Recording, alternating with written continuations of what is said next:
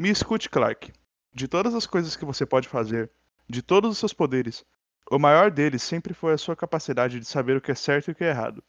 É uma dádiva da sua própria humanidade. Você nunca questionou suas escolhas. Em qualquer situação, qualquer crise, você sabia o que tinha que ser feito. Porém, no momento em que você tornou o super mais importante que o homem, no dia que você virou as costas para a humanidade, você perdeu esse poder. Isso tirou seu julgamento. Tome-o de volta. Se você quer redenção, Clark, isso está nas próximas escolhas que você tem que fazer. Faça a escolha certa. Eu sou o Matheus e esse é o Entropia de The Boys.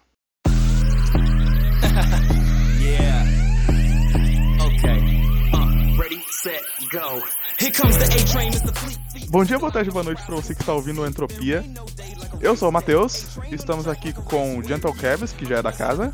Estamos aqui com a Celisa, que já participou de outros podcasts também. Dá oi, Celisa. Oi. E estamos aqui com Tavo Silva, Tavos Mata Machado, José Silva, Tavos, desculpa, eu não sei como se referir a você. Já como que seu coração mandar. é, o Tavos é um pouquinho conhecido, talvez a nossa, a nossa fandom seja literalmente derivada da fandom do Tavos, então.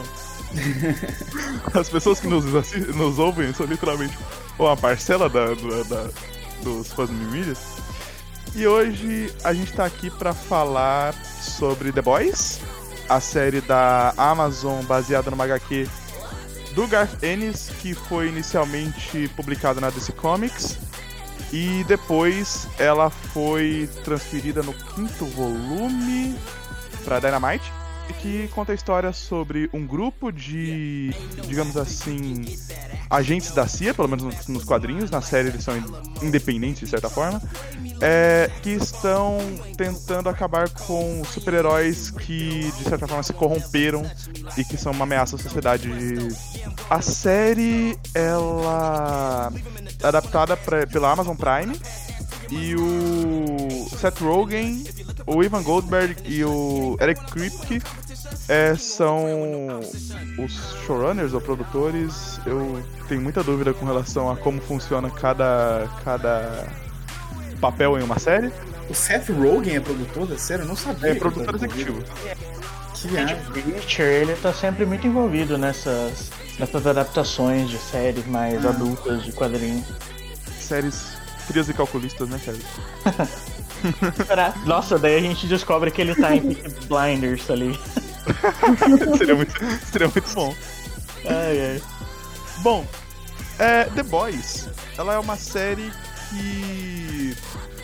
Ela é, de certa forma, uma série meio atual, no sentido de que a gente tá tendo tanto filmes e séries e conteúdo de super-herói na grande mídia hoje em dia, que a gente tem várias pessoas que falam sobre saturação e tudo, e The Boys vem de certa forma criticando ou falando bastante sobre esse tema de uma maneira tipo querendo trazer os super-heróis para o nosso nível, tá ligado?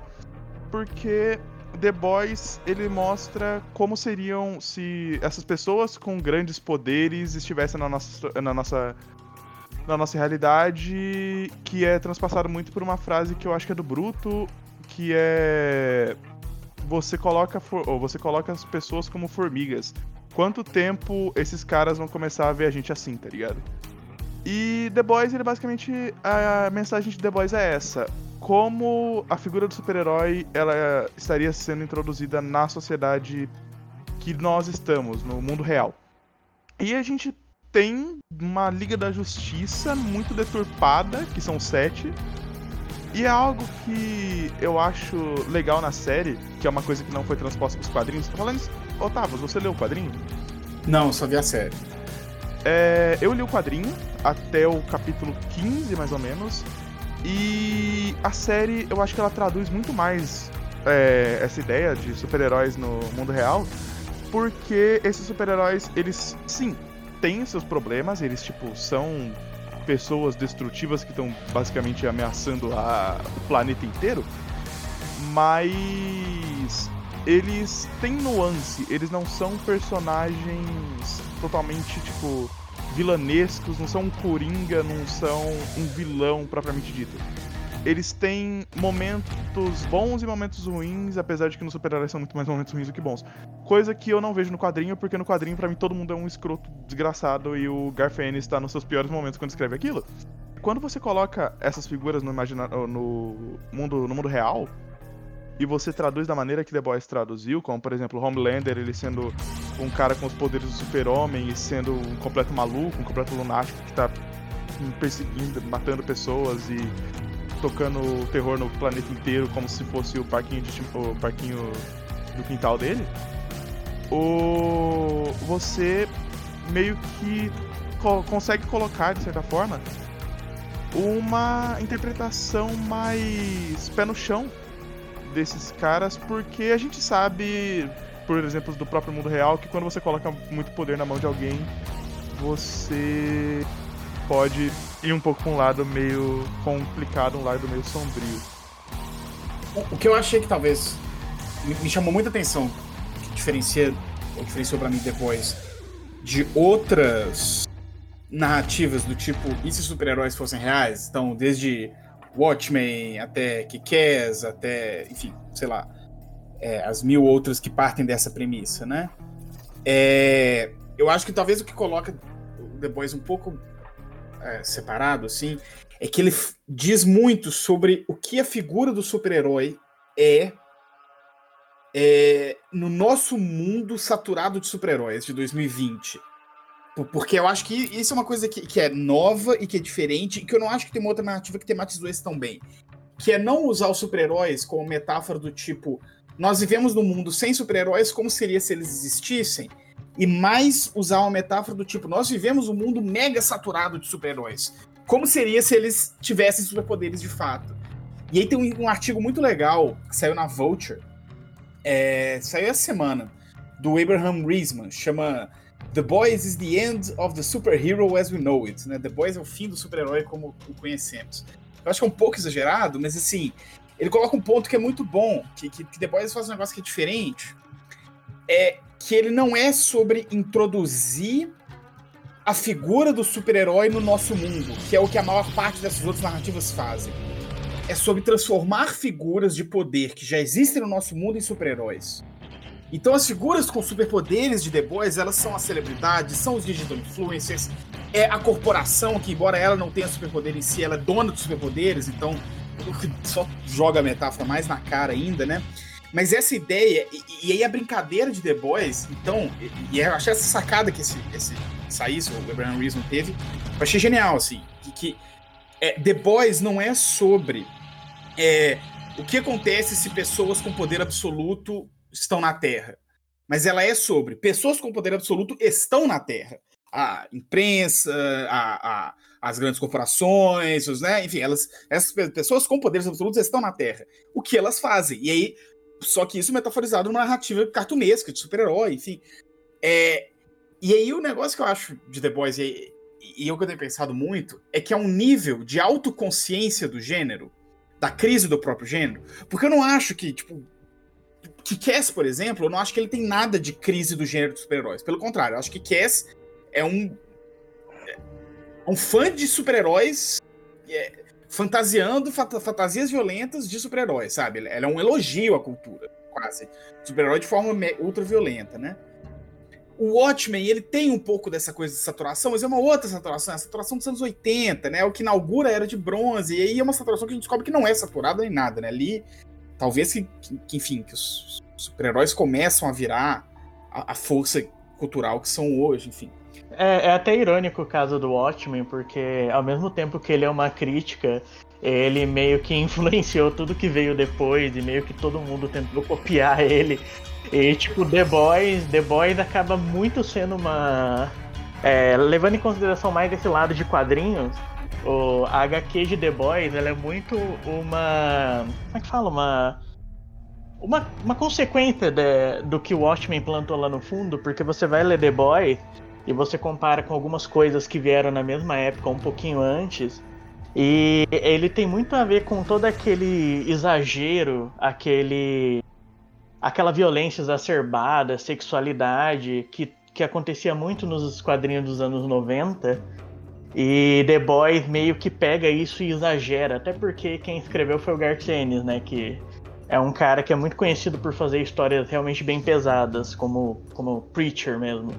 Só que a questão do quadrinho é que eu acho que ele deturpa isso porque ele vai muito longe e ele meio que fica, ele distrai é, qualquer discussão que ele acaba introduzindo, ele acaba é, distraindo, deixando de fundo porque ele é muito Ed, muito dark. Peraí, o Garth Ennis fez um quadrinho muito Ed, muito dark, que a, acaba com o próprio propósito do quadrinho? Meu então, Deus, eu nunca imaginaria que ele faria isso com um quadrinho. Nossa, agora eu tô muito surpreso. Otávio, pior, o The Boys, ele é, ele é tipo, ele é muito pros padrões do Garth Ennis. É, isso, isso que é esquisito. Porque não, deixa eu só, só é, rapidão, só, é, é porque a galera me reclama quando eu, quando eu falo do Justiceiro do Garth Ennis, mas é porque o Kevin tocou no ponto que eu que eu fico puto com o Justiceiro do Garth Ennis. Porque pode ser que tenham discussões que ele tenta trazer à tona que são interessantes e, e problematizações e abordagens que ele tenta. Só que, tipo assim, não adianta, porque elas chafurdada pelo monte de merda que ele joga em cima, sabe? De, de, de, de gratuidade, da violência. Sabe? Então, tipo assim, eu, acho que é muito isso que você falou, Kevin. Assim, eu, eu não li o Boys, mas eu, por isso que eu brinquei, ah, sério que o isso. Pra mim, isso é o Garth Ennis. É, toda ideia boa que ele tem, ele tem que colocar um estereótipo bizarro transfóbico por cima, sabe? Toda ideia boa que ele tem, ele tem que colocar um feminicídio mega gratuito por cima, sabe? É, e, e, por isso que eu, que eu tenho preguiça, sabe? Porque fica velho. Então, é, se, só, de ouvir, só de ouvir você falar isso, e levando em consideração que eu li uma parte boa da Run do Justiceiro e eu li o começo de The Boy, eu posso te garantir que você vai odiar os quadrinhos de The Boy. Com toda certeza. O The Boy é tipo, primeiras 10 páginas já tem estupro, já tem pessoas sendo explodidas, já tem desmembramento, já tem coisa de pedofilia, já tem tudo que tem de mais, mais edge, sabe? É, é um quadrinho que realmente, quando eu comecei a ler, eu fiquei meio, ah, sério? sério que é por aí que a gente tá indo? Então, tem um. Deixa eu falar rapidinho sobre um arco do começo do The Boys. Que é um arco que é tipo. Vocês separaram que o The Boys ele meio que tem um Black Noir, que é para ser um Batman, mas o Black Noir não é o Batman, tá ligado? Todos os outros personagens eles são o herói que tem no quadrinho original, mas ele não é o herói. O Batman desse quadrinho é o Tech Knight, que é um personagem que aparece mais ou menos no capítulo 6 e 7, que é meio que tipo. É uma mistura do Batman com o Homem de Ferro, porque ele tem um Robin, mas ele usa uma armadura. E tipo, esse personagem, ele é para ser retratado como maníaco sexual que também, tipo, se relaciona com homens da maneira maníaco sexual, se é que vocês me entendem, tá ligado? E tipo assim, o arco, esse arco, ele tenta fazer um comentário sobre homofobia. Só que o comentário sobre homofobia que esse arco tenta fazer tá chafurdado em 45 milhões de piadas com um gay do Butcher que ele vai fazendo de 5 em 5 segundos. E o Hyug, tipo, o Hyug, que no quadrinho ele é um desgraçado, que eu já falei para vocês, inclusive. Até o próprio Hyug censurando o Butcher porque ele não aguenta mais essas piadas, tá ligado? Tipo, é isso que o Garth Ennis faz nesse quadrinho, sério. Tipo, no, no arco seguinte, tem uma menina que, tipo, ela foi. Ela apanhou do pai, ela foi lá e matou o pai. E aí ela não quer mais se relacionar com homens. E por causa disso, ela basicamente usa consolos o dia inteiro, tá ligado? E é isso que o Garfênis passa, tá ligado? E aí a maneira que o Butcher resolve o problema é ele colocando uma bomba num, num consolo. Basicamente, literalmente isso que, que, tipo, tá na história. É isso a narrativa, é essa a resolução desse vilão. Nossa, eu me senti mal agora. Sim, é isso que ele faz. E, e desculpa, Cerisa, por ter te dado gatilho, mas tipo, foi mal. Não, foi mal, sério. Mas é nesse nível, é isso que tá nos quadrinhos. É, é, é só podre, é tipo, é tudo feito para ser o pior do ser humano. E eu, eu, não entendo isso, eu não gosto disso. Porque se você não. Se você só tá. No, se você só tá embaixo, não vai ter o momento que você vai estar tá em cima para você sentir o momento que você tá embaixo, tá ligado? Você vai ser chafurdado pela merda e você não vai mais saber onde tá a luz do sol, tá ligado? Isso é uma coisa que logo no começo da série, logo no primeiro episódio, é, você já, a série já deixa bem claro que ela é, é, superior que o quadrinho. Tipo, logo no começo, quando você é introduzido ao Homelander, introduzida toda a situação da Starlight, é, você já vê que o quadrinho, ele, a série, ela ela realmente ela pegou aquela base, talvez pelo fato de que é uma base muito boa e muito relevante para você utilizar hoje em dia, né? Que a gente está nesse mundo de é, excesso de séries. Cara, o Alfred do Batman tem uma série. Eu tava vendo uma notícia que vão fazer uma série do Batmóvel. Eu nem, eu nem sei se é verdade, sabe? Mas uma série do Alfred, sem ser Gotham? Existe uma Tipo, série do série é Alfred. do ela, Alfred? chama, ela chama Pennyworth. Ela é uma série sobre o Alfred. Eu nunca ouvi falar disso, velho. Então, a gente tá num. A gente já tá chegando nesse ponto em que já, já tá cansando um pouco, talvez. E, e é muito interessante, porque eles foram muito espertos em pegar essa franquia em específico para elaborar. Mas eles foram até mais espertos por ter pego a base e modificado completamente para tornar ela realmente atual, relevante, com um discurso interessante, sabe? É, inclusive, quando eu comecei a ver a série, eu achei que a discussão principal dela ia ser sobre consumismo e capitalismo, sabe? Só que com o tempo ela começa a introduzir vários outros assuntos, é, alguns periféricos, alguns bem na cara. Como é, uma questão bem, bem leve sobre meio ambiente, sobre sexualidade, sobre feminismo sobre é, é, até racismo, né? Um pouco mais tarde, especialmente na segunda temporada. E toda a questão de terrorismo, né? Que é bem, bem presente na, na vida do norte-americano, do, dos Estados Unidos, né? Que é uma coisa bem, bem, bem relevante que a série realmente ela vai evoluindo. Inclusive, eu acho que na segunda temporada ela consegue elaborar até bem melhor esses assuntos. E. Bom, basicamente eu acho a segunda temporada melhor que a primeira, mas vamos lá, continuando. Não, então, é, o que eu queria colocar é que, na verdade, assim, é se você vai assistir desprevenido, né, assim, sem saber o que tá acontecendo, que tipo de série você vai ver, você vai com aquele negócio do arquétipo de herói, né? Eu não sei se todo mundo sabe o que é arquétipo, mas é como se fosse o primeiro modelo de alguma coisa. E assim, é, você vai com aquele arquétipo de herói, que o cara vai ser bom, vai ser moral e vai salvar todo mundo. Quando você vê as atrocidades que acontecem, você fica tipo, o quê? Como assim? Você fica muito assustado e você começa a repensar realmente naquele negócio de será que seria uma boa se existissem heróis no mundo real? E assim, é, é muito é, pesado, é complicado, porque você vai olhando é, não só aquilo, você acaba desprendendo, né? E você começa a olhar as mensagens que tem em volta é, sobre feminismo, sobre comunismo, sobre consumismo, sobre outras coisas. E você olha e fala: caramba, não é tudo aquilo que eu pensava que ia ser só atrocidade, só sangue. Até quando eu comecei a assistir, é, me, não me recomendaram assistir porque eu sou uma pessoa muito, muito fraca para essas coisas, né? Assim, eu não gosto muito de ver banho de sangue, assim, eu sou muito.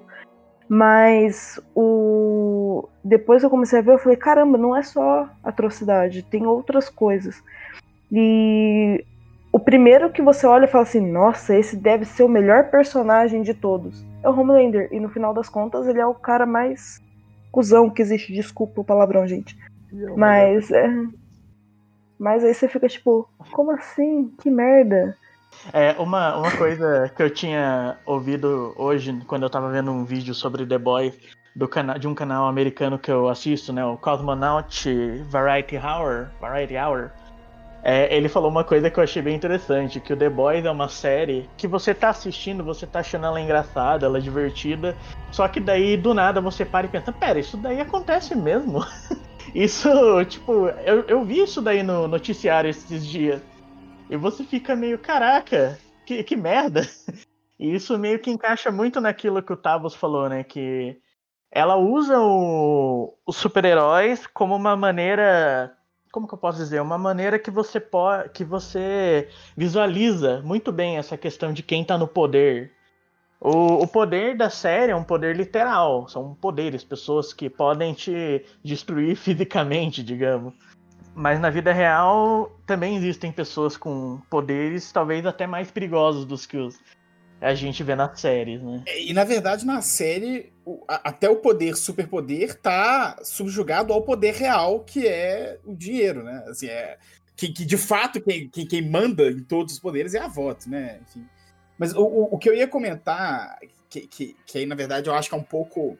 Tipo assim, eu concordo 100% com, com você, Kevs, quando você fala que a segunda temporada é melhor que a primeira. Eu acho que a segunda temporada ela dá um salto porque eu acho que a primeira, ela não é uma. Ela não tem. Ela não se coloca com relevância histórica. É, ela não se insere no seu tempo, sabe? Assim. E a segunda o faz, assim, desavergonhadamente, né? É, e aí, aí, por isso que eu acho que a temporada cresce. E me parece que ela cresceu, inclusive, de público, assim, né? Eu tenho visto muita gente falando de, de The Boys agora na segunda temporada e eu não vi quando saiu a primeira, assim, muita, muita gente. Ela parece que Inclusive estourou a bolha de fãs de super-heróis, né? Assim, tem chegado a um público mais amplo e tal. E eu acho que é muito mérito dessa segunda temporada e desse giro que ela dá, esse giro político mesmo que ela dá. Mas, dito isso, eu acho que às vezes, tipo assim, me dá um pouco de vergonha alheia do quão óbvias são as metáforas. Eu fico um negócio meio tipo assim.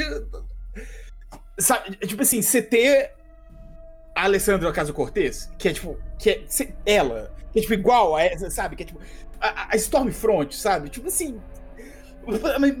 Você colocar uma personagem que chama Stormfront, que tem um undercut, que usa uma águia no cinto, sabe? E aí, de repente, olha que revelação, ela é uma nazista, tipo. Sabe? Os, os trem tão na cara que eu fico tipo, gente. Alguém já ouviu falar de sutileza aí? Alguém já ouviu falar de Sabe? Porque é tem, tem umas que eu, que eu acho meio tipo, velho do céu.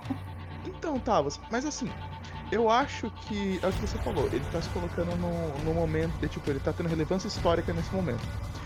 Uma coisa que eu acho interessante por causa disso é que, tipo, é, eu adoro, eu prefiro mil vezes mais você fazer uma abordagem sutil, mas eu não acho necessariamente que, tipo, é um demérito ou é alguma coisa que me tira um pouco da obra, porque a gente tá num momento em que a gente tem tanto que falar o óbvio que como que The Boys ele esfrega na nossa cara e eu acho que tipo, tá de boa, porque a gente precisa ter uma voz grande falando o óbvio, tá ligado? Posso fazer uma comparação bem bem bem boba?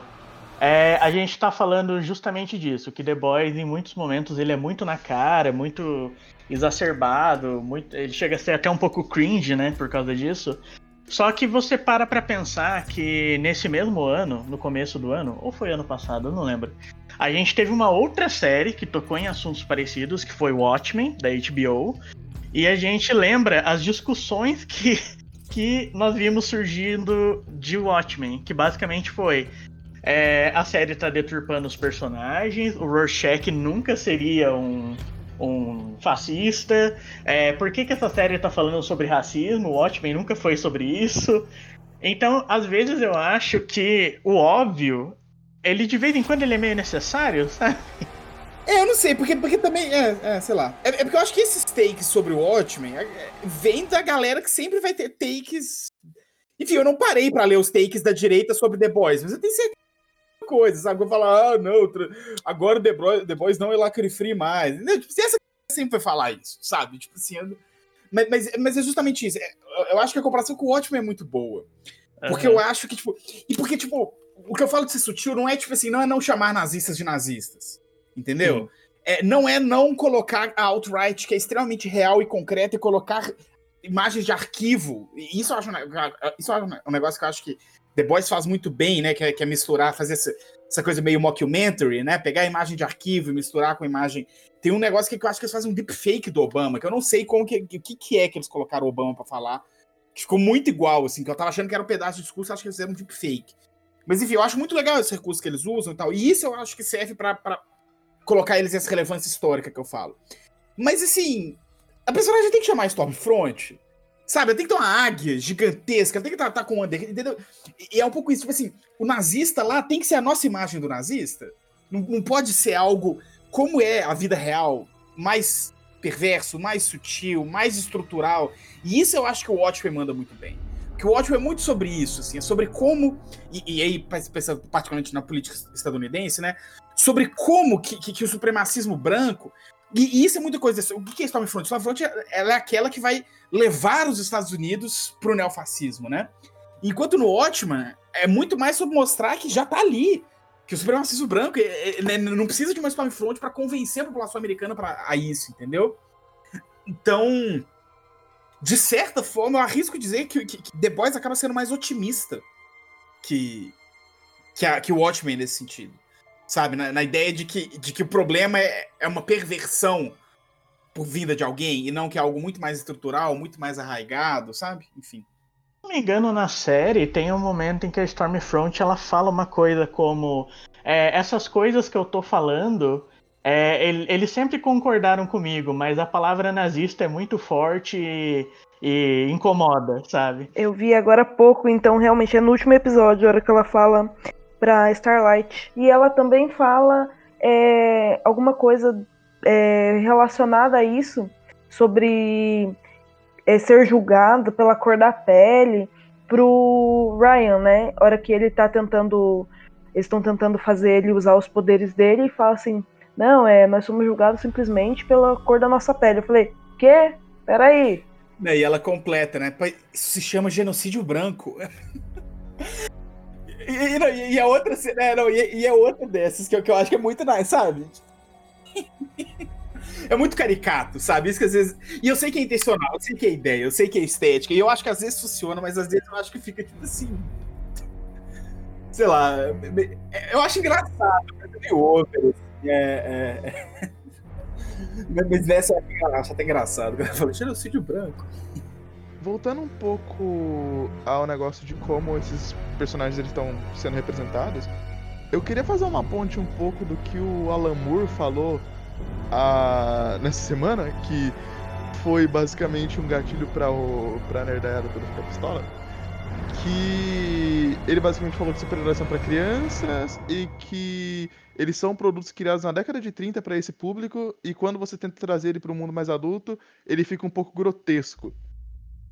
É, eu acho, eu concordo muito com o que o, o Alan Moore falou, mesmo que eu seja um fã absurdo de super-heróis. É, mas eu, tipo assim, eu acho que The Boys, ele é também um pouco sobre isso, tá, isso, tá ligado? porque é, o, o que o Tavis falou é basicamente The Boys é você colocar as figuras de poder que já existem com superpoderes e representando superpoderes. Mas meio que várias pessoas que tentaram fazer o que The Boys faz acabaram indo para o mesmo caminho enquanto tentavam não mostrar isso. Porque o eu acho que o que tem de The Boys de tipo o super-homem do mal, por exemplo, que é o Homelander, literalmente foi a trilogia do Zack Snyder, tá ligado? E tipo. É. Ele fez de uma maneira totalmente. Uma maneira muito pior, tentando falar, ah, o super-homem ele pode ser isso, mas ele não vai ser isso. Só que, tipo, ele não vai ser isso, mas ele foi isso, de certa forma. Isso ficou muito confuso, mas tipo. Ele tentou dizer que o Super-Homem ele poderia ir para esse caminho, mas ele não vai para esse caminho. Enquanto ele escrevia o Super-Homem indo para ele, para esse caminho, tá ligado? Eu acho que The Boys ele coloca esse negócio, tipo, os super-heróis eles seriam grotescos no nosso mundo, eles seriam, tipo, quando você coloca uma história adulta de super-heróis, ela não funcionaria direito. Mas é uma história que eu sinto que ela é uma sátira ao que a gente está tendo hoje, mas ela é uma sátira, digamos assim, consciente do que ela tá fazendo, tá ligado? é, mesmo que seja escrachada, mesmo que seja Stormfront, ou uma personagem com o nome de um fórum nazista. É, mas, tipo assim, ela é assim porque o gênero pede por isso, pelo que eu sinto, sabe? Quando você transforma esses personagens para pra personagens mais adultos, eles pedem por essa abordagem, uh, por essa abordagem satírica, pelo que, eu, pelo que eu sinto com relação a eles, sabe? Então, mas é aquilo que eu tinha falado, né? Sobre o arquétipo de herói. O arquétipo de herói ele entra nisso, porque você coloca como um, é, um, um ser que tem poderes e é bom, e a gente coloca isso como para crianças mesmo, né? É, nossa, mas é, a criança ela fica imaginando aquilo, é mais para distrair a mente e tal, mas assim, a gente coloca é, como, como isso. Então fica grotesco porque ele deixa de ser aquele arquétipo de herói que a gente tem na cabeça, né? Que a gente criou aquela coisa é, mais infantil, mais para crianças, e ele fica grotesco, ele fica absurdamente grotesco em alguns aspectos quando a gente transforma nessa, a gente pega nessa linha adulta. Infelizmente, é, isso cai muito é, na nossa cabeça, porque a gente imaginou que, que era uma coisa totalmente diferente, né? É, porque a gente tem com, com a gente esse. A gente tem internalizado esse arquétipo de herói, então é, é meio bizarro mesmo. Mas, assim, uma coisa que eu gosto de The Boys é que, pelo menos na série, porque no quadrinho é assim, mas o que eu gosto de The Boys é como alguns supers são mostrados como, tipo, pessoas pessoas legais, sabe? Pessoas que, tipo, elas estão ali tentando fazer o certo e tentando fazer uma coisa legal com o que com o privilégio que elas têm, sabe? Porque querendo ou não, isso meio que existe de certa maneira, sabe? Eu sinto que existiria uma Starlight ou existiria uma Maeve arrependida de seus pecados ou uma ou uma Químico vindo do nada e tentando e tipo entrando para os caras pra meio que tentar se vingar das merdas que a própria classe dela fez com ela, sabe? Eu, eu comentei no disco desses dias que que eu não tinha gostado tanto do último episódio, enquanto um último episódio, né? Que, que eu tinha achado ele, enfim, inferior à série, tipo assim, ao, ao resto da série, né? E, e, eu agora eu acho que eu entendi o que, que eu tava sentindo, na verdade. The Boys, eu acho que é otimista demais para mim. Ironicamente. E eu acho que o último episódio é isso. Porque a primeira temporada, acho que eu curti tanto de como ela termina, porque tudo termina pior do que começou, né? E a segunda temporada, ela termina melhor do que ela começou.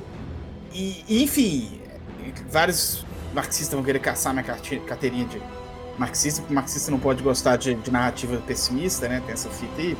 Narrativa pessimista é contra-revolucionária, mas enfim. Mas eu, eu gosto de uma narrativa pessimista de vez em quando, e eu gostei muito disso na primeira temporada. E aí eu acho que eu senti um pouco isso. Eu, eu senti. É... Por isso que eu falei que que eu achei o último episódio pior que o penúltimo. Porque é isso, eu senti que ele todo tem muito final feliz, e é muito. A, a partir disso, né, Matheus? É sobre a Queen Maeve se redimindo, é a Kimiko stepping up, é, sabe, é aquela, aquela cena das três socando e chutando a, a, a, Stormfront, sabe? Aquele é o. Acho que é aquele clímax que a gente.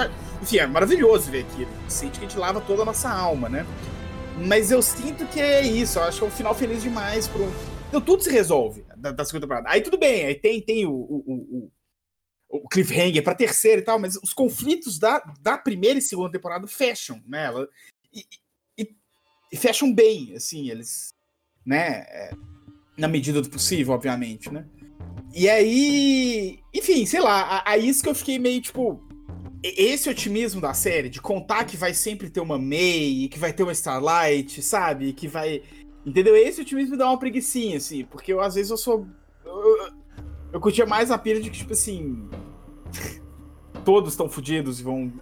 Enfim, sei lá, vamos ver como vai ser na terceira é temporada. É que, é que a gente tá meio. É que, Tavos, a gente tá meio tipo assim. O... Sabe aquela frase quando as pessoas falam, ah, você é muito pessimista, e você fala, não, sou realista? Meio que o realismo hoje é o pessimismo, não, não é uma coisa diferente, tá ligado? É, é, é um pouco por aí. Eu, eu, acho que tem a ver com, com, com, com os tempos também, né? Tipo assim, a dificuldade de ser otimista. É, tudo deu errado e tudo vai dar errado e nada vai dar certo, é meio que tipo a temática de 2020, sabe? A gente sabe que tudo vai dar ruim, que a gente já tá sentindo que tudo vai dar ruim e sabe disso. E quando a gente vê uma obra positiva, a gente fala, ah, cara, isso não... isso quebra um pouco, sabe? Porque não é, não é a realidade que a gente tá tendo.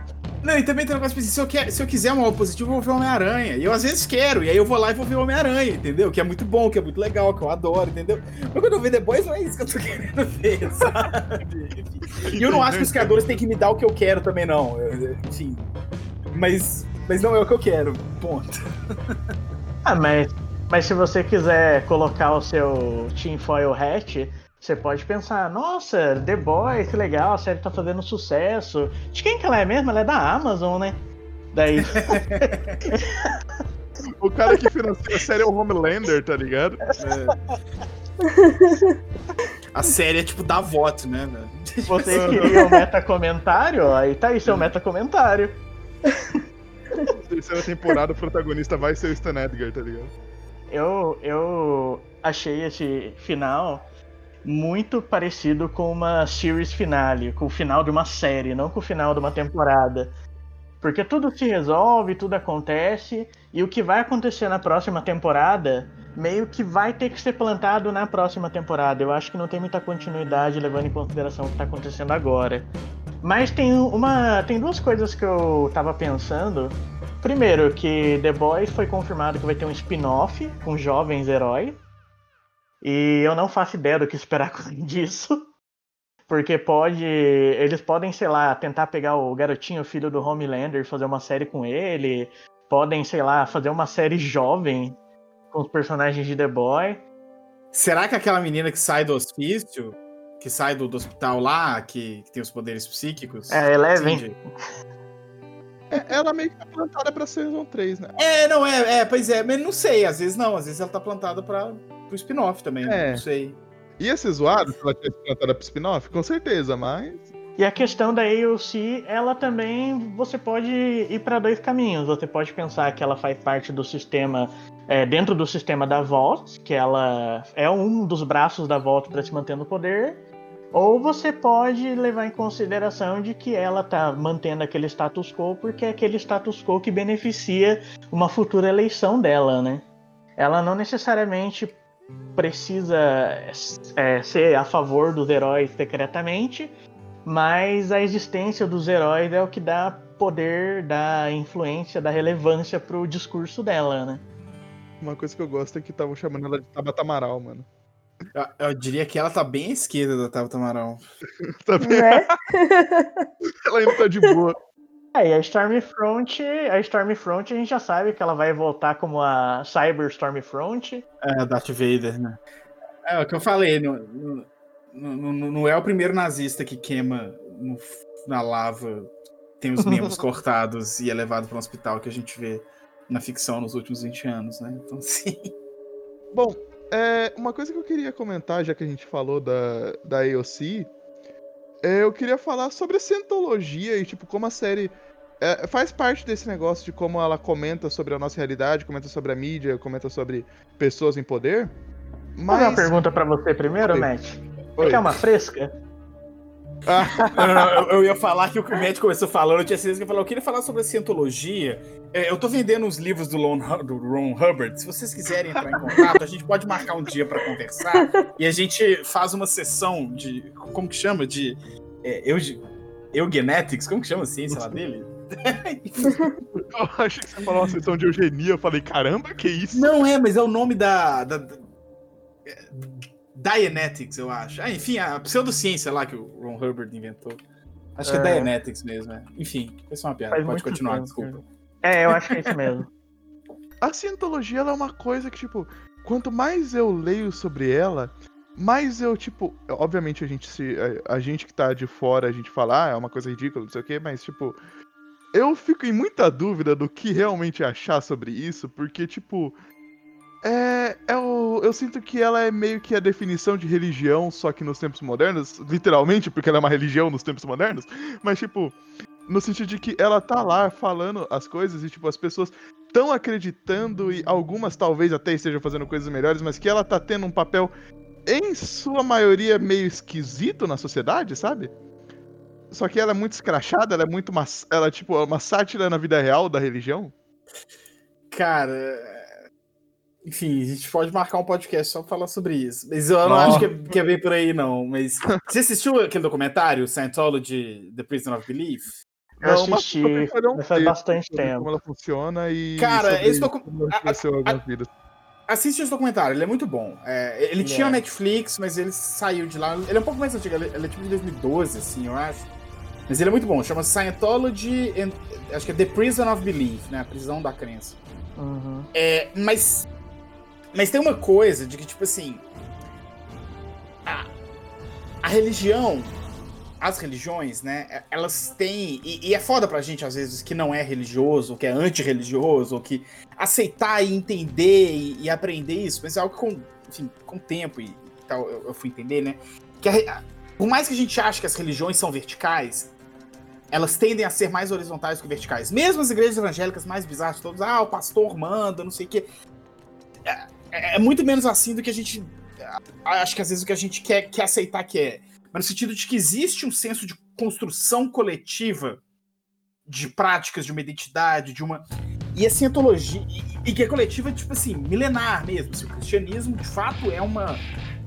É uma mentalidade, é uma forma, né? É um, um conjunto de práticas, enfim. E, e várias outras religiões. Mas a cientologia ela tem um negócio que ela, tipo assim, ela literalmente nasceu ontem. E, tipo assim, é, as coisas que ela conta sobre a própria história, elas são muito fáceis de você pegar, tipo assim, documento da Receita Federal americana e mostrar que é mentira, sabe? Tipo assim, que, que, que não, existe uma. Enfim. É um culto. É diferente da religião. Tipo assim, é muito obviamente um culto. Tem todas as características de tipo. Mas enfim. É, é que eu tô tentando. É que eu tô. É que, tipo assim, eu tô tentando ao máximo não ser. Não ser, tipo, anti-religioso aqui. Porque. Mas a gente tá falando da sintologia, então, digamos assim, pode brincadeira. Mas, tipo, o que, eu uh, o que eu acho muito interessante é como a série, de certa forma, ela fala o que a gente quer, o que a gente quer dizer sobre Scientologia, sabe? Porque, tipo, é um negócio que tá chamando atores, que tá meio que usando a mídia e a imprensa e tudo aquilo que. e toda, tipo, a cultura pop para se promover.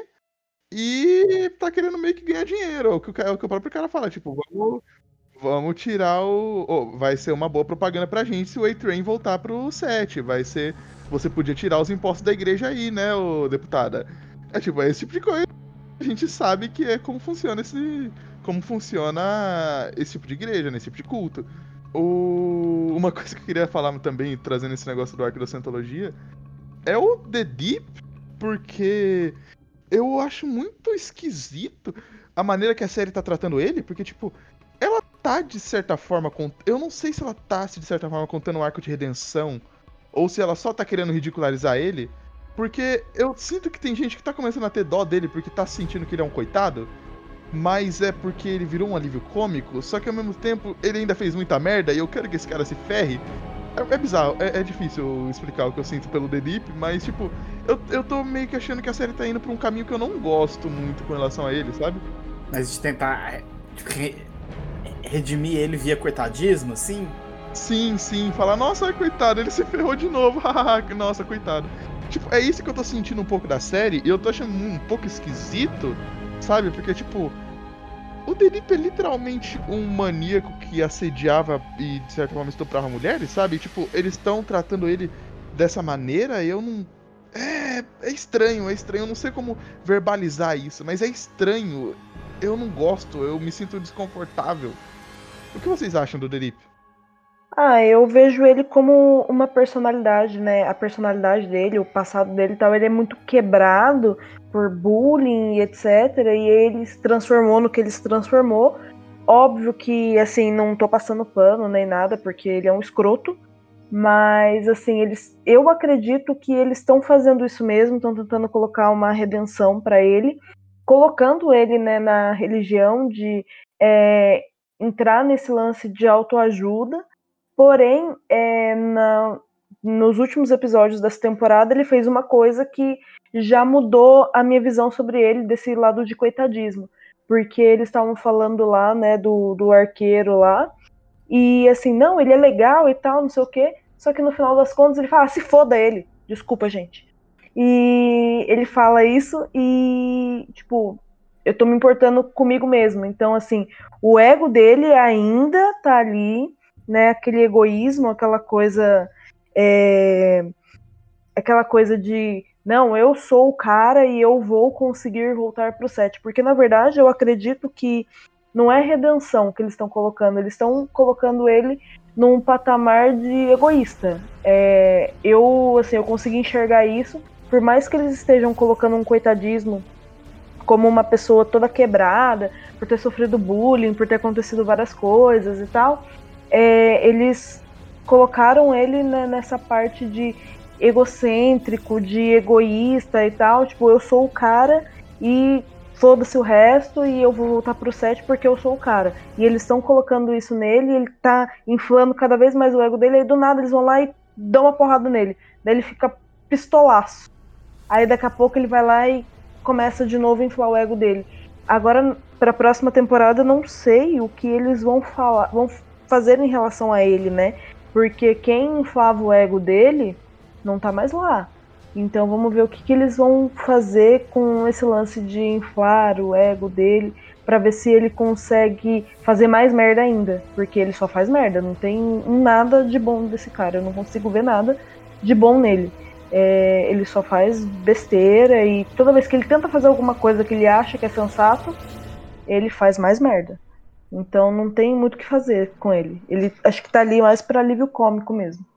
É, eu acho. Eu, eu vou bem na linha do, do que você falou, porque eu acho que eu não consigo dar um julgamento ainda para como a série lida com The, com The Deep sem antes sair a terceira temporada. Porque eu acho que depende muito do que, que vai ser agora, entendeu? Porque o final dele aponta muito para mais uma mudança de personagem. The Deep da segunda temporada é muito diferente do The Deep da primeira. E eu acho que o final da segunda aponta pra uma mudança no personagem na terceira também. E aí eu acho que super um caminho que eles podem tomar e que talvez, enfim, seja mais legal, super é esse que a C falou, assim, de ele voltar fazendo bosta. Se ele não achar que ninguém me quer, foda-se. Vou fazer o que eu quiser, sei lá, blá. Qualquer coisa do tipo, entendeu? Então, enquanto, é, é, enfim, a série não, não responder o que, que vai ser dele, eu fico meio assim de de colocar um julgamento desse tipo, assim, de, como eu acho a forma que a série tratou ele, porque eu acho que ele ainda está sendo tratado, sabe? Ainda é, é difícil dar um veredito, assim, a esse respeito, eu acho. Eu acho que ele foi um, ele vai pra um lado negro total, porque, tipo, se ele tava tentando. Ele tava tentando mais ou menos é, parecer que ele é uma pessoa melhor, porque a gente sabe que, tipo, ele termina a temporada, ele termina a temporada surtando e falando, ah, vocês me obrigaram a casar com uma mina que nem sabe fazer boquete direito, tipo, nem os assédios que ele fazia, nem a, a masculinidade tóxica dele, ele conseguiu resolver, sabe? Ele só tava fazendo isso, só, só tava fazendo aquilo pela mídia. E tipo assim, eu, eu ainda assim eu eu concordo com vocês Talvez vocês tenham mudado um pouco a minha visão, porque é o que eu falei, eu, eu acho que eu não gostava do que eles faziam com ele, mas agora pensando bem, realmente, tal, é, o caminho, o caminho tal, seja bem diferente do que eu tava achando. Porque eu achava que era um arco de redenção, era um arco tipo, dele se fudendo e sendo um coitado, mas. Bom, ele não é um coitado, né? Ele só, ele só faz merda atrás de merda, mesmo que ele tá tentando ser legal. Então chegamos à conclusão de que ele tem transtorno dissociativo de personalidade. Ele é meio, meio Aquaman, meio Namor. Bom, o que vocês acham do arco da Maeve nessa temporada, gente? Porque assim, eu entendo perfeitamente e eu adoro o arco da Maeve nessa temporada. Eu acho, talvez, a coisa que. Apesar de que eu vi muita gente criticando, eu acho que eu vi vocês, inclusive, criticando. Eu acho que talvez seja do set o que eu mais. O que eu mais curti da maneira que foi tratado porque a Maeve ela é um comentário um pouco sobre como a mídia trata LGBTs, né? Tipo, muito escrachado, que nem o Taos falou. Mas. Como que nem o Taos falou do Stormfront, no caso, só puxando. É, mas, a, mas eu, eu, eu, acho que o, que mesmo escrachismo se aplica nesse caso também, pode usar. É, mas. Tipo, ainda assim é um comentário muito interessante, sabe? Tipo, tem momentos em que eles literalmente falam: ah, eles aceitam casais homoafetivos se os papéis de gênero ainda existirem. Esse tipo de coisa que, tipo, meio que esfrega na nossa cara essa mensagem, mas que ainda assim faz sentido porque a gente vê a Disney de 5 em 5 minutos confirmando que um personagem ele é Ou ele é alguma coisa assim, e tipo, o personagem isso não muda nada no que o personagem é. É, e ao mesmo tempo que eu acho escroto quando você se. quando eles fazem um personagem que se defina por isso, eu também acho escroto quando eles fazem, tipo, eles falam, ah, ele é. tá bom, ok, acabou. E, tipo assim, a gente vê os dois polos acontecendo de 5 em 5 minutos na. na. em séries, em filmes, em. em mídias em geral. E eu acho que o The Boys ele fala sobre isso que tinha que ser falado, sabe? Porque. meio que dizendo, cara, para com isso, velho. Isso tá feio, tá chato. E a Maeve é muito interessante a maneira com a qual eu acho que eles trabalham o relacionamento dela, porque é. é uma coisa. É, tipo, quando a namorada dela vê as atrocidades que aconteceram, a namorada dela fala, tipo, foda-se tudo isso, foda-se o contrato, foda-se você, e eu vou embora, porque eu não aguento mais isso, eu não aguento é, viver com uma pessoa que tipo, pode ter feito tantas atrocidades. Você, eu vi uma e as outras. Um comentário que aparece bem rapidinho na série que eu, que eu achei engraçado foi quando eles estão falando sobre o visual da namorada da Maeve e eles falam que ela precisa ser a, entre aspas, a masculina do casal, porque o povo ele consegue aceitar melhor isso. E daí eles citam a Ellen DeGeneres e a Portia de Rossi, que elas são um eles elas são talvez o casal LGBT lésbico, né, mais famoso dos Estados Unidos. Eu não sei se tem algum tem algum casal mais famoso que elas, e elas são justamente isso, né? Elas são a a moça bonita com cara de modelo e a outra que tem trejeitos e visuais masculinos. E daí eu tava pensando sobre isso que é, a mídia ela meio que precisa vender uma narrativa, né, para tá, determinadas coisas serem aceitáveis. É, essas coisas são aceitáveis, mas tem muitas limitações. E daí eu parei para pensar e eu lembrei também que nessa semana, nessa semana não, nas semanas passadas e tudo mais, a gente teve um escândalo relacionado a Ellen DeGeneres, que é uma coisa meio The Boys também, que a Ellen DeGeneres, para quem não sabe, ela é, ela é comediante, ela é apresentadora de um, um dos programas de talk show é, que tá ao ar, eu acho que, nossa, quase 20 anos já. Eu acho que ela tá na 18 temporada, alguma coisa assim. E ela sempre passou essa imagem de good vibes, essa imagem de, tipo, a melhor pessoa do mundo, que faz filantropia, que todo mundo é amigo.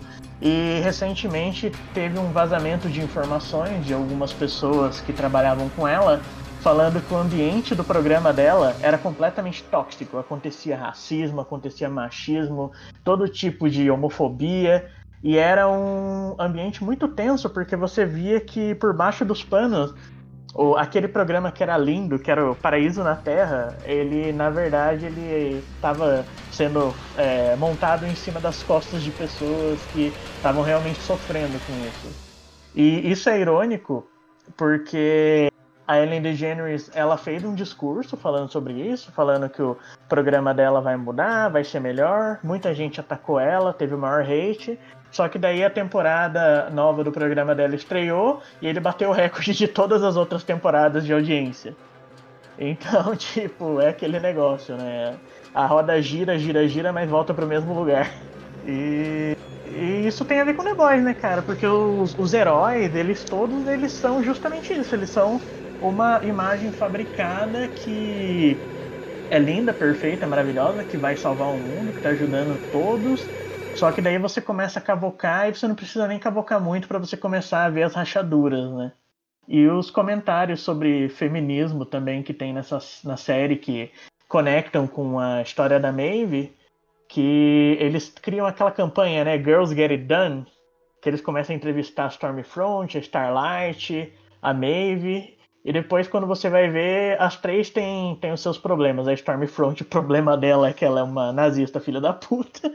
O problema da Starlight é que ela meio que tá sendo forçada a viver aquela vida desde criança.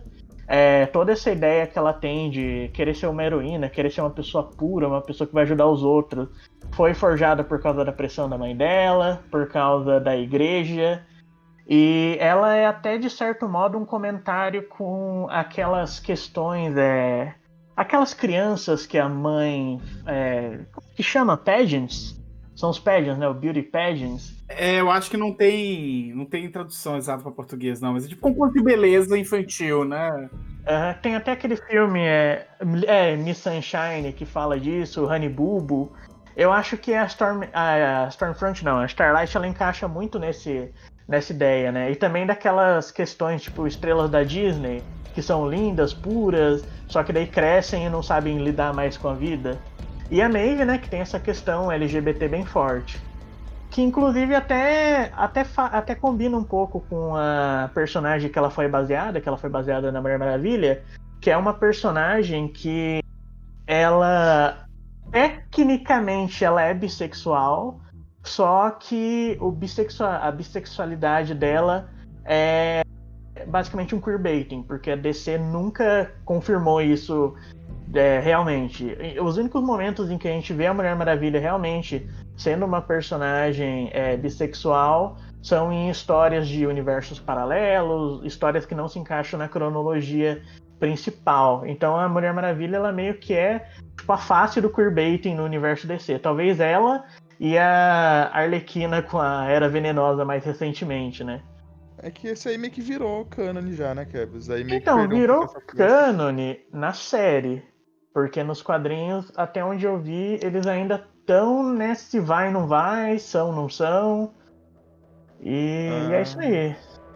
Então, uma coisa que você, você falou e eu queria lembrar, eu queria saber a opinião de vocês com relação ao que eu vou falar, é que, tipo assim, a gente teve esse, esse negócio de Girls Get It Done e eu achei muito interessante porque a série, primeiro, usando essa campanha, usando esse slogan, usando essa sátira, eles, eles fizeram uma piada com, com o que a Marvel fez no.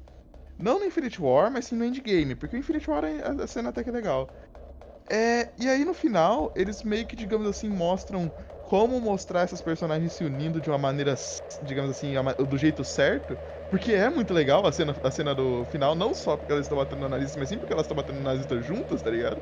E isso realmente tipo, é uma coisa que eu gosto e é uma coisa que eu acho interessante, apesar do que o Taos falou de tipo, ser positivo demais. É ainda assim é, as, personagens, as personagens femininas se unindo por um bem comum e tipo, resolvendo suas diferenças para fazer para resolver essa para resolver esse problema. Mas uma coisa que eu queria comentar, comentar é como em The Boys os mocinhos e os mocinhos no sentido de os homens eles são, tipo, os caras, os humanos que estão resolvendo aquilo do jeito que dá, enquanto as personagens femininas são as personagens que realmente têm poderes e aquelas que, tipo, elas vão resolver é, sem, sem depender de nada, sabe? E isso eu acho um, isso, apesar de não ser um comentário talvez muito relevante para a série, eu acho isso muito legal. É, eu não tinha pensado nisso não, Matheus, mas que sacada, né? Verdade, eu não tinha pensado nisso. Não tem nenhum herói homem do bem, entre aspas. Tipo assim, a equipe dos, dos protagonistas, ou, ou, que se aproxima dos protagonistas, os que. Quem tem superpoder são só as mulheres, né? Não só as mulheres, como todas as mulheres, né? Tipo, tirando a Mallory, todas as personagens femininas que estão do lado legal da série, que eu queria chegar nisso também depois, não, não tem poderes, né? Tem poderes, quer dizer. Eu fico pirando se é uma coisa meio assim. Pode ser uma leitura, né? De que. Enfim. Será que eles pensaram nisso? É, não, não, pensando, tipo assim, de que. É... Homem já é o que é. Se você der superpoder para ele, vai virar aquilo ali, sacou? Sabe? Tipo assim, aquela coisa, tipo assim. O que eu não sei se é uma leitura necessariamente que eu concordo ou discordo, mas é uma leitura que, que as pessoas fazem. Tipo assim, ah, não, se todos os presidentes fossem mulheres, a gente não teria guerras ou coisa tipo. Enfim, mas um, um pouco isso, entendeu? De que tipo, as mulheres são as únicas que conseguem lidar com o poder. É, eu não sei necessariamente, porque a gente também tem mulher filha da puta na série, né? Tipo, a gente tem Stormfront. Não, não, não, não, sim, sim, sim, sim, mas eu tô pensando, mas tô pensando assim, não que todas as mulheres lidam bem com o poder, mas que só as mulheres conseguem lidar com eles, entendeu? Sim, sim. É, é um debate Porque eu não consigo pensar em nenhum homem. É, não, não, não tenta no método se as coisas são assim na vida real ou não. Mas, na, mas me, me, parece que a série. Enfim, tenta dar um pouco a entender isso, né?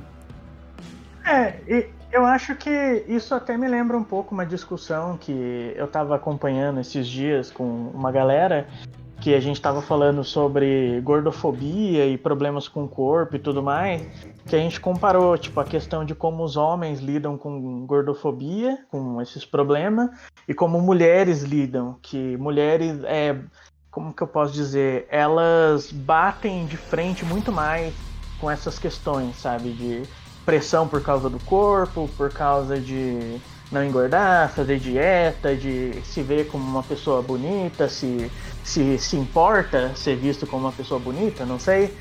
E a gente estava falando, né, pelo lado masculino e as mulheres falando pelo lado feminino. E a, uma das pessoas, uma das mulheres estavam comentando, ela falou que quando você está numa posição abaixo, quando a pressão que você sofre é muito mais alta, você acaba lidando, é, rebatendo de uma maneira mais. É, primeiro você rebate mais rápido e você rebate de uma maneira mais assertiva. Então você acaba lidando com, com as coisas, com os métodos de lidar com, as, com, com essas questões com uma maneira um pouco mais clara, um pouco mais. Como que eu posso dizer? um pouco mais. mais definida, mais inteligente, não sei. E eu até penso, porque, por exemplo, lá no, no Seven, é, nós temos duas mulheres, a Maeve e a Starlight. As duas são mulheres super poderosas. Teoricamente, elas podem fazer o que quiser. Mas ainda assim, a Maeve ela tá totalmente sujeita às vontades do Homelander. No começo da série nem tanto, porque ele não demonstra tanto, tanto interesse direto nela, apesar de que eles têm um relacionamento, né? Mas desde aquela cena do avião, ele meio que tem ela numa coleira, sabe? Ele tem controle total sobre o que ela pode fazer, o que ela não pode, como que tem que ser a imagem dela. E a Starlight não precisa nem falar, né? Porque ela, além de ser mulher, ela também é a mais novinha do grupo, então ela tem que se sujeitar a tudo. Inclusive, ela tem aquela situação com o The Deep de assédio, de. E ela. Do, desde o começo ela não pode nem falar não, porque tem muita coisa que tá indo contra ela naquela situação, né? E enquanto isso, os personagens masculinos, eles meio que têm bem mais liberdade. O Deep, ele só se ferrou porque jogaram na mídia e ficou feio para a empresa. O Black Noir, ele tá feliz lá tocando o piano dele. o... E o Homelander não preciso nem falar, né? Porque ele é o, o ícone, o cara que tá mais no topo. Mas a gente tem, claro, na primeira temporada, aquela mulher, a, a Mallory, né? A que o Homelander é apaixonado. Ela chama Mallory? Melon? É a Want. A Mallory é a, é a líder dos, dos caras. Ah, tá. Beleza. Então, essa moça aí, ela, ela é interessante, porque ela meio que choca um pouco com essa ideia, né? Porque ela é uma posição de poder na Vault. Ela que decide o que, o que, o que os Seven vão, vão poder fazer, o que eles devem fazer. E o Homelander, ele fica muito muito podado por causa das decisões dela. E na segunda temporada eu até tinha achado interessante quando eles anunciaram a Stormfront, porque eu achei que ela ia ser a personagem que ia cutucar esse lado é, do homem, o lado do masculino do Homelander. Ele ia se incomodar pelo fato dela ser uma mulher. Só que no final acabou sendo diferente, né? Ela acabou conquistando ele. E usando ele como ferramenta. Eu achei interessante isso. Foi bem. para mim, isso foi inesperado. Deixa eu só corrigir uma coisa que eu falei de errado, porque eu falei que era Want, porque o nome dela é Madeline. E existe uma Madeline em, em Brooklyn Nine-Nine que se chama Madeline Want. A do The Boys é Madeline Stewell. Eu troquei as duas Madelines. Então, mas eu vejo assim, na verdade, é, querendo ou não, a Stewell, ela é machista, né?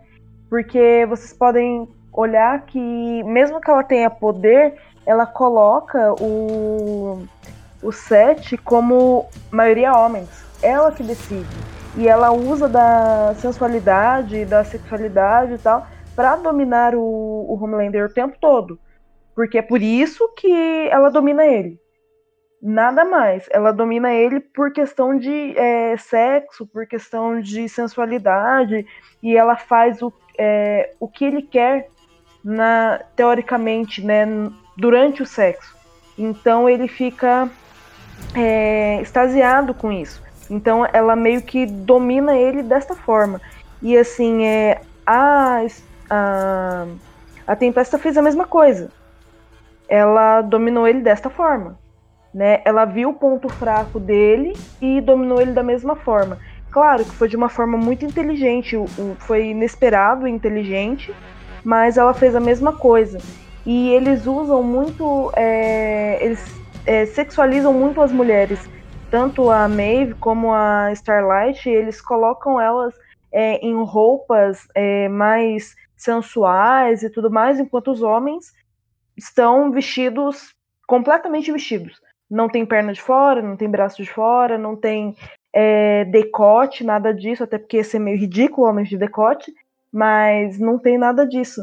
É, eles usam as mulheres o tempo todo para é, sexualizar as mulheres, porque, tipo, é, aquele negócio, né? Na mídia, as mulheres serem mais bonitas, elas têm que estar bonitas o tempo todo, e vende muito mais, né? Eles colocam isso como venda. Eles usam ela como arma de venda, como arma de mídia, até quando eles colocam todas elas juntas de propósito, eles colocam como estratégia de, de vendas, né? Do empoderamento feminino. Só que, assim, todas têm que ser bonitas, todas têm que estar com roupas é, adequadas, teoricamente, porque você tem que estar vestido adequadamente para você ser sensual, para você ser sexy o tempo todo. Então, a maneira como eles lidam com a Starlight na primeira temporada já, naquele uniforme sexy, né, que eles querem colocar nela e tudo mais, a Steel é que deu a ideia, tipo, vou vender ela de forma sexy, né, vou vender ela porque ela é bonita. E aí o que aconteceu? Ela ficou tão irritada com aquele uniforme, com tudo que estava acontecendo, o fato dela estar sendo, né, é, colocarem ela como uma figura sensual, que ela não queria ser aquilo, ela queria ser uma uma super, uma, um super-herói, né? Uma heroína, é isso que ela queria ser, salvar pessoas e blá blá blá, aquela coisa toda. E aí, conforme foram acontecendo as coisas, eles colocam ela de volta no uniforme dela. Vocês podem prestar atenção que a personalidade Starlight sexy é uma coisa que ela, ela se sensualiza o tempo todo. Eles colocam até aplique no cabelo dela para ficar volumoso. E a personalidade da Starlight, como ela é realmente, né, como Anne no caso, ela é totalmente diferente e o uniforme dela é muito mais coberto e tudo mais.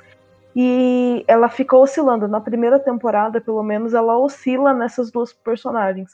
E aí depois ela passa a vestir mesmo aquele uniforme é, sensual, porque ela acaba se tornando um pouco, né, sensual nesse caso e mais poderosa. Tipo, ah, dane-se a minha roupa, eu sou poderosa e pronto. E foi quando ela começou a, auxiliar mesmo o, os caras.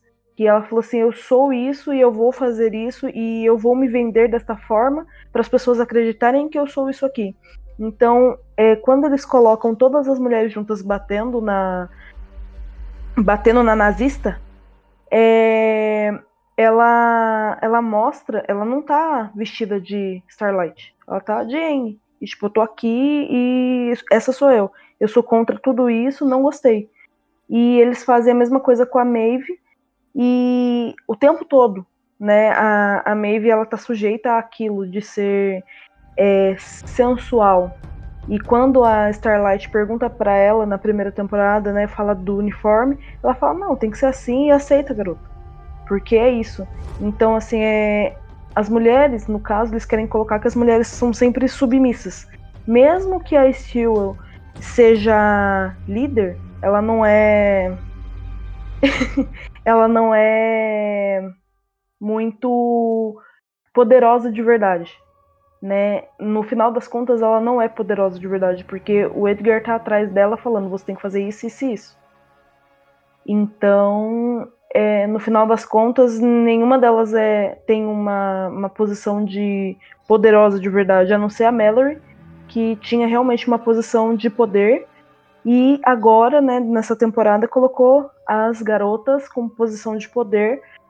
De alguma forma, é, jogaram isso na cara de todo mundo, né? Mas é aquilo que vocês falaram. As mulheres, elas sabem lidar melhor com o poder, melhor com esse tipo de situação, porque ela tá sempre por baixo porque a sociedade em si tem uma pressão muito machista em cima de mulheres, né? De todo mundo é e assim a posição da sociedade até as mulheres se tornam machistas, até as mulheres é, se submetem a isso em questão de corpo, em questão de tudo, porque querendo ou não, uma mulher é, aponta para outra, fala: Nossa, como você tá gorda, ou Nossa, como o seu cabelo tá feio, e principalmente elas atacam a aparência uma da outra é, é muito ruim o modo de lidar entre mulheres, aquela competição que colocam entre as mulheres e assim é totalmente machista e é uma é, é muito complicado lidar com isso porque por mais que você fale assim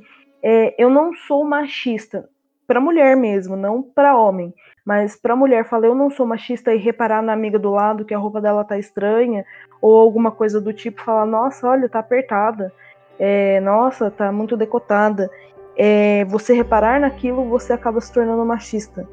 porque é muito difícil você não ser é, influenciado pela sociedade que você tá hoje.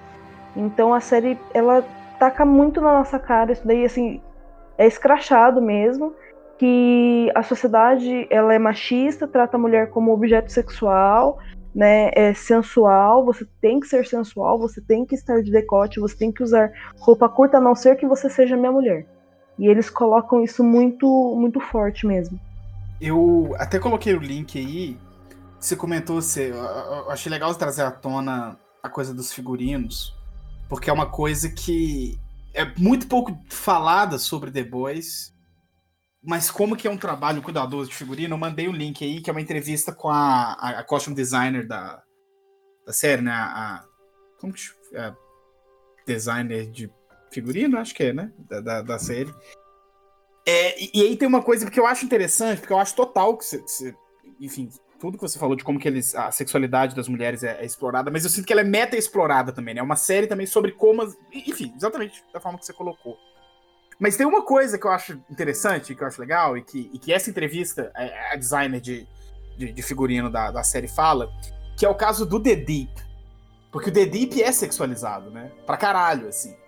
E aí tem uma coisa que ela fala, que, que, que foi a primeira vez na vida dela que o diretor chegou e falou: então, pega esse personagem homem aqui e a gente quer que você explore ele sexualmente o máximo possível. Ela falou que foi a coisa mais divertida da vida dela, porque ela sempre tinha que fazer isso pra personagem mulher. E aí colocou, tipo, enchimento na bunda dele pra bunda ficar arrebitada, fez aquele decote cavadão dele até lá embaixo, a roupa toda apertadinha. E, enfim, e aí como que eles pensaram, tipo assim, que foi a primeira vez que ela dedicou o mindset, né, a mentalidade que ela dá é, para fazer o design de figurinos para mulheres, que tem que ser sexy, que tem que ser. É a primeira vez que ela aplicou isso para um figurino masculino, assim. E aí, enfim, ficou. Acho que é uma das roupas mais legais da série, assim. Esse artigo é muito legal, assim, pra quem, pra quem curte sacar mais sobre como funciona. E ela fala, inclusive, dessa mudança da roupa da Starlight, né? Da, da, da roupa, ela chama de 1.0 para 2.0, enfim. É bem legal. A gente tava falando sobre como a volta funciona, como esses super-heróis tipo, são como se fossem pessoas de poder. É, se elas literalmente tivessem poderes literais, né? E uma coisa que eu queria falar é como eles transformam a, como a volta, ela tem um comportamento de empresa, realmente uma empresa de mídia, porque a gente tem dois personagens que saem da equipe por causa de escândalos. Um a gente já falou, que é o The Deep, e o outro que eu queria comentar é o Lamplighter. O cara que saiu antes mesmo da série começar, que é interpretado pelo Sean Ashmore. E eu gosto demais de como eles tratam o Lamplighter nessa, ah, né, nessa temporada, porque ele meio que é, digamos assim, um membro do set que os caras conseguiram afetar e destruir, basicamente, porque esse é o objetivo dos, dos caras, de certa forma, e foi de, o fracasso que se tornou sucesso deles, porque o cara acabou se ferrando também. Mas eu gosto como quando ele aparece na série, você pensa realmente, ah, ele provavelmente também é um filho da puta, mas sim, ele é um filho da puta.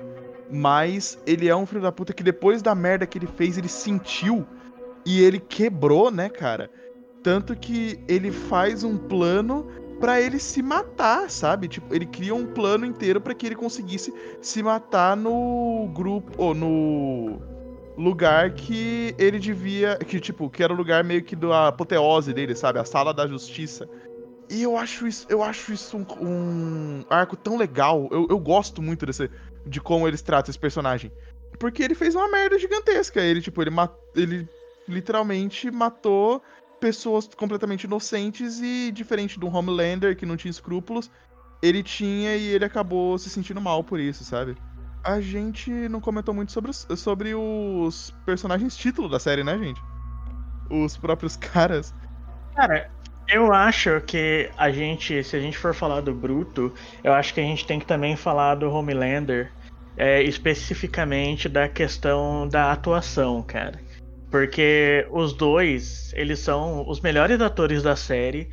E na segunda temporada, especialmente na, na, na última, nas últimas, nos últimos episódios, né? Eles destroem, cara. Tem algumas cenas da a conversa do Billy Butcher com o, o líder da Vault, que eu esqueço o nome sempre. Aquela conversa foi muito foda. Aquela dele com a Starlight do lado, enquanto o Rio tá na cama do hospital também. Sim, inclusive porque o ator é o Giancarlo Esposito, né, o Gus Fring, que também é um outro puta ator foda. É... E cara, nessa na primeira temporada, o Homelander, ele foi muito bem explorado. Ele era um personagem complexo, ele era um personagem que você você odiava ele com todas as forças, mas ele tinha muito contexto por trás de tudo que ele fazia, né? E nessa segunda temporada eles conseguiram expandir isso de uma maneira tão foda, porque ele é basicamente um coitado que só quer ser amado. e não sabe lidar com isso. É, eu, sei lá, fazendo uma comparação bem, bem, bem idiota mesmo, eu acho que eu compararia ele talvez com Michael Jackson na vida real que é um cara que foi criado desde pequeno para ser um astro, para ser o, o melhor do que faz, o melhor no mundo, e depois, quando cresceu, ficou totalmente perdido na sociedade não, não sabia como lidar com tudo, sabe? A diferença é que o Michael Jackson, eu acho que ele não matou tanta gente. Talvez ele tenha feito coisas tão ruins quanto. Cara, o Anthony Starr e o Cal Urban, se, se desse pra dar o M pros dois, eles mereciam o M os dois, cara. Porque, cara, aquela cena, a cena do confronto deles na, no final da segunda temporada, para mim, a única cena melhor nesse sentido, tipo, o confronto final, esses dois personagens só, é, tipo, conversando e meio que tendo aquela aquele momento em que um tá de um lado, o outro tá do outro e é a grande conclusão do conflito deles. A única vez que eu vi uma coisa tão boa assim foi no Dark Knight, no final do Dark Knight, sabe? Tipo, do Batman confrontando o Duas Caras é, no momento que Duas Caras tipo, chegou no fundo do poço, pra mim aquilo é no mesmo nível, cara. Aquela cena é maravilhosa. O, e, e, tipo, aquela, só aquela cena já, já dava pra dar um M pros dois, velho. Pelo amor de Deus, aquilo é, aquilo é perfeito. Eu acho que tem vários momentos do Homelander, especialmente, que você pode, tipo, olhar assim e eu fico embasbacado. A cena do avião na primeira temporada. É, várias, todas as vezes que a câmera mostra ele fazendo um discurso para a imprensa é muito impactante. Inclusive aquela cena do, da segunda temporada dele com a, invadindo o discurso da, da AOC, que ele surta e solta um raio em todo mundo que está participando e depois você descobre que era só um lampejo dele. Eu acho muito foda, porque ele tá sempre, tipo, uma posição muito muito boa aquele ator. Ele sempre sabe exatamente como expressar um personagem que você que ele chega e impõe respeito e um coitado que você olha assim e fala, nossa, é, como, como, como é ruim, como deve ser ruim ser um bosta que nem ele, né? E, e, ele é um ator muito foda por isso. Eu, eu acho que o Billy Butcher, eu acho que na primeira temporada ele ainda era meio caricato, sabe? Ele era ainda meio cara Ed, o cara bravo, o cara que contradizia tudo, que era mentiroso, pá. Mas eu acho que nessa segunda temporada ele, ele ganhou mais, ele ficou um personagem mais interessante. Possivelmente por causa da, do peso extra que veio com a aparição da esposa e do filho, do filho do Homelander, né? Eu acho que deram mais profundidade para ele, porque na primeira temporada ele não tinha aquela profundidade de ter é, uma história por trás. Ele tinha a história, mas ele era muito caricato, porque, ah, eu estou buscando vingança, ponto. Era isso, esse era ele. Nessa segunda temporada mostraram é, coisas que são mais sentimentais, muito pessoais, né? Como os pais, como o irmão, né? O que aconteceu tudo o que aconteceu, mostrou a tia. E aquela cena que ele tá com o cachorro, né, que ele tá saindo para passear com o cachorro, é uma cena muito forte é, para você entender ele.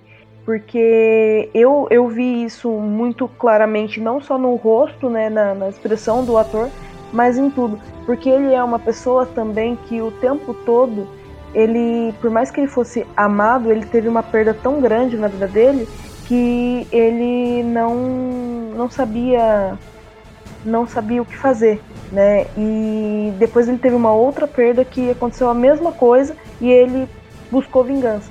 E aí deu uma profundidade muito grande por que, que ele é daquele jeito. E eu achei bem legal isso daí. A segunda temporada até justifica por que, que ele não desgarra do Rio, né? Porque Sim. você, se você parar pra pensar, não faz nem sentido ele não largar o Rio, porque o Rio é um cara que vai totalmente contra ele. Não, não tem por que ele ter um momento de tipo, nossa, se, se faz esse carinha tá certo. Porque pela personalidade que é introduzida na primeira temporada, provavelmente o Billy Butcher iria tipo chutar o Rio muito fácil.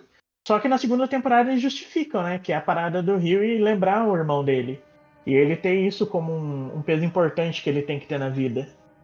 Então, mas assim, eu não acho que ele, na primeira temporada, ele é fraco. Tipo, porque, de novo comparando com o quadrinho, eu acho que, tipo assim, tem aquela cena que ele conta pro Hyug, que pra mim é a melhor cena do Butcher na primeira temporada, que ele conta pro Hyug o porquê que ele tá atrás do super-herói, sabe? Por que, que ele quer derrotar o Homelander e qual é o drama dele quando ele conta que é- o que aconteceu com a Becca.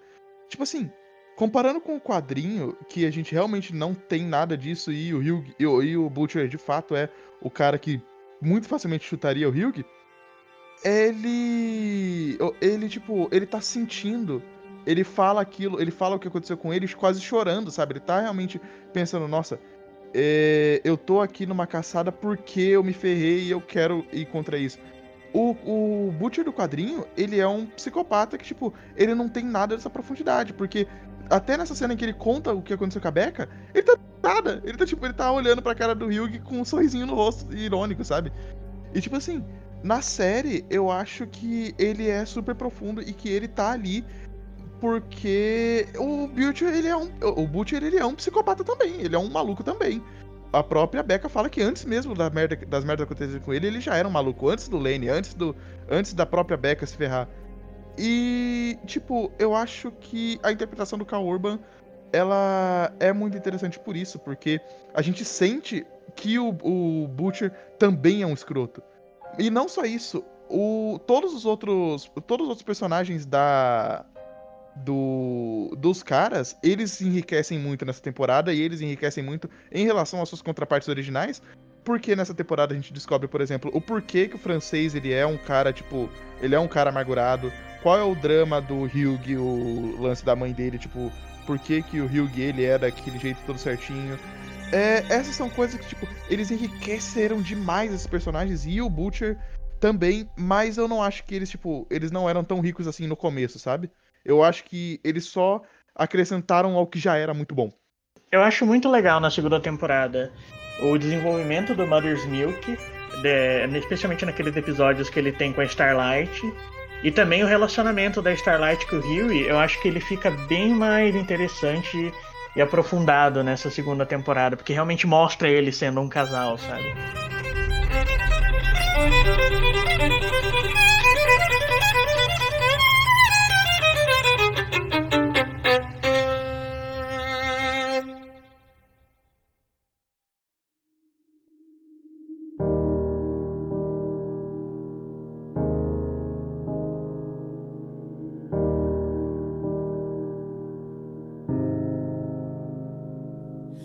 Ah, então é isso. Esse foi o nosso Entropia número 3 de The Boys. A gente falou muita coisa sobre eh, a maior parte dos temas que a série trata, sobre mídia, sobre sociedade, sobre política e sobre super-heróis como um todo. É, vocês têm alguma coisa, algum recadinho a dar antes do podcast terminar? É, sigam o Mimimídias. no YouTube, na Twitch, ouça o podcast Mimimídias em prosa. Ouça o meu podcast Guerras Imaginadas. Tem muito tempo que a gente não solta episódio, mas ele existe um dia vai ter episódio Guerras novo. Imaginadas, né? Saudade, saudade do Guerras Imaginadas. Faz mais Guerras Imaginadas, tá? Vão, vão, vão, vão ter novos episódios um dia.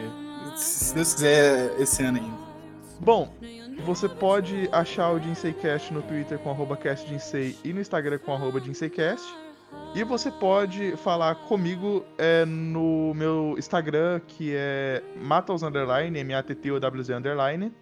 É, eu uso basicamente o Instagram, que é arroba GentleKevs, G-E-N-T-L-E-K-E-V-S, K-E-E-V-S, é, onde eu posto muitas artes e tudo mais. De vez em quando eu falo de quadrinhos e, e tudo mais, e é basicamente isso. Podem me seguir no Instagram, que é arroba celisamaria, arroba C-E-L-I-S-A. E é isso, eu, de vez em quando eu posto algumas artes de uma galera e algumas coisas sobre fotografia. Eu sou arroba TavosMM em todas as redes, é, mas eu só uso Twitter.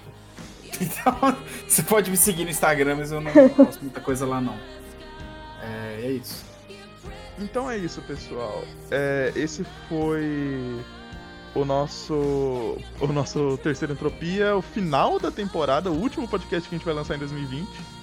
E basicamente é isso. Não seja um babaca.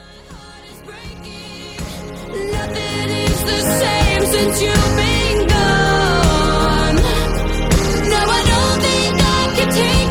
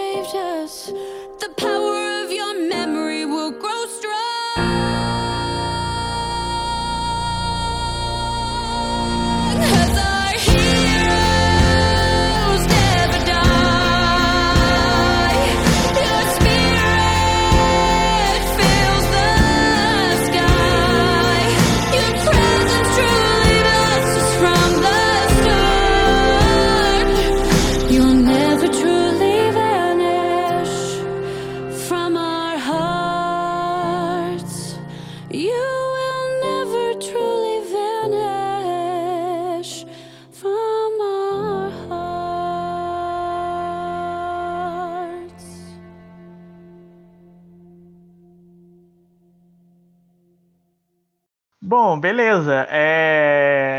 O cast acabou, mas eu queria dar umas indicaçõezinhas, porque o que é o Jinsei Cast Entropia sem pessoas indicando coisas? E... Segunda temporada isso vai mudar, hein? Ai. E é o seguinte, eu quero indicar alguns quadrinhos que elaboram temas parecidos com o The Boy, só que de uma maneira melhor do que a HQ dos The Boys. A primeira que eu, a primeira que eu vou citar é a que o Matt falou no, na introdução, né? Que é o Reino do Amanhã. Caralho, eu ia falar um monte de coisa de Reino da Manhã. E, é, e o Reino do Amanhã, ele tem todo esse comentário de, tipo, heróis perdendo o controle e a velha guarda surgindo pra lutar contra isso. É, uma HQ que ela é meio parecida com o Reino do Amanhã na temática, que é do Mark Miller, o escritor do Kick-Ass, que faz muitas histórias meio descartáveis, mas essa eu gosto bastante, que é... Ah tá, é O Legado de Júpiter. O Legado de Júpiter é uma história que mostra, tipo, uma uma uma geração de super-herói, que é uma geração antiga, com os valores da era de ouro dos quadrinhos, tipo Sociedade da Justiça, tipo é, Sociedade da Justiça, o Superman o Batman nos anos 30, 40, 50. É, ter, se degladiando com heróis com um pensamento um pouco mais moderno. E ele também tem toda essa questão de controle dos heróis em cima da população. Um outro quadrinho que eu posso citar também é o Watchmen, por razões óbvias. Tanto o quadrinho quanto a série da HBO que saiu agora. Se você gosta do filme do Zack Snyder, desculpa, mas você tá errado. É... e, Ô, vamos fazer um podcast do Snyder? e a gente, uma hora a gente tem que fazer mesmo. E um quadrinho que eu quero citar também, muito importante, que eu citei ele recentemente. Recentemente, entre aspas, né? Eu citei ele no nosso Jinsei especial de quadrinho, que é o Martial Law. Que ele, eu tenho certeza que Martial Law foi uma inspiração do Ennis pra fazer The Boys, porque é uma história muito parecida. Que é basicamente um personagem, que é o Martial Law, que ele serve pra vigiar e controlar os heróis que estão fora de controle. E nessa série, e nesse, nessa série de quadrinhos ela tem muitas das coisas que The Boys tem. Tipo, uma Liga da Justiça que, que, que o Superman é um babaca, controlador. A gente tem questões de sexismo, de feminismo sendo discutidas. Essa questão do uniforme dos personagens. E Martial Law é uma HQ muito engraçada. E ela, apesar dela ser dos anos. Acho que começo dos anos 90, ela é muito atual nos temas que ela toca. É, tipo, muito foda. E uma HQ que, se você quer ver, tipo, se você tá ansioso pra ver o Homelander despirocando, porque até agora ele não despirocou na série, mas isso vai acontecer, a gente tem certeza. É, leia uma HQ chamada Imperdoável, que é do Mark Wade, o mesmo criador do Reino do Amanhã, que conta basicamente a história do Superman, que nessa HQ é um cara chamado Plutoniano, que todas as decisões que ele faz tentando é, ser um super-herói bom, uma pessoa boa, um herói bem Superman mesmo, é, todas essas decisões dão backfire na vida dele. E, tipo, tudo dá muito errado e ele acaba decidindo: quer saber? Foda-se, eu não vou ser um herói, eu vou ser um vilão. Mas eu não vou ser um vilão, eu vou ser o vilão. E basicamente essa HQ é tipo: The Boy é o Homelander on steroids, tá ligado? Tipo, Homelander, sei lá, na, na série mataria na série mataria uma multidão, o plutoniano de imperdoável explode um país inteiro, basicamente. É tipo isso, sabe? Então, é uma HQ. Ela é, ela, ela é bem interessante, ela é feita pelo Mark Wade, então o texto é melhor do que a gente esperaria de uma série Edge assim, né?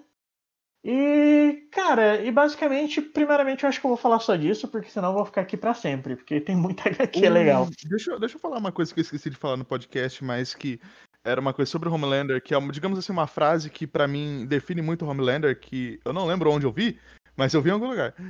Que basicamente diz que o Homelander é como se o satel- a nave do Super-Homem não tivesse caído na fazenda dos Kent, mas sim tivesse caído na área 51, tá ligado? E tipo, ele nunca teve os Kent pra criar a moral dele, sabe? Porque o Super-Homem ele só não é o Homelander porque ele teve, tipo, uma moral feita, tipo. Uma moral muito firme e um exemplo de como ser um ser humano na vida dele, sabe?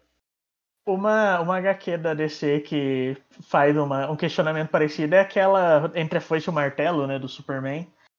Que é o que aconteceria se o Superman caísse na União Soviética em vez dos Estados Unidos. Só que eu acho que ela não é tão evil Boa. desse jeito. É- Não, ela é boa. Não, ela é boa, ela é boa. Mas, mas é isso aí. Se você quer ler uma HQ boa do Superman, leia Grandes Astros DC Superman, ou As Quatro Estações, ou recentemente a Superman Alienígena Americana. Muito bom. É isso aí.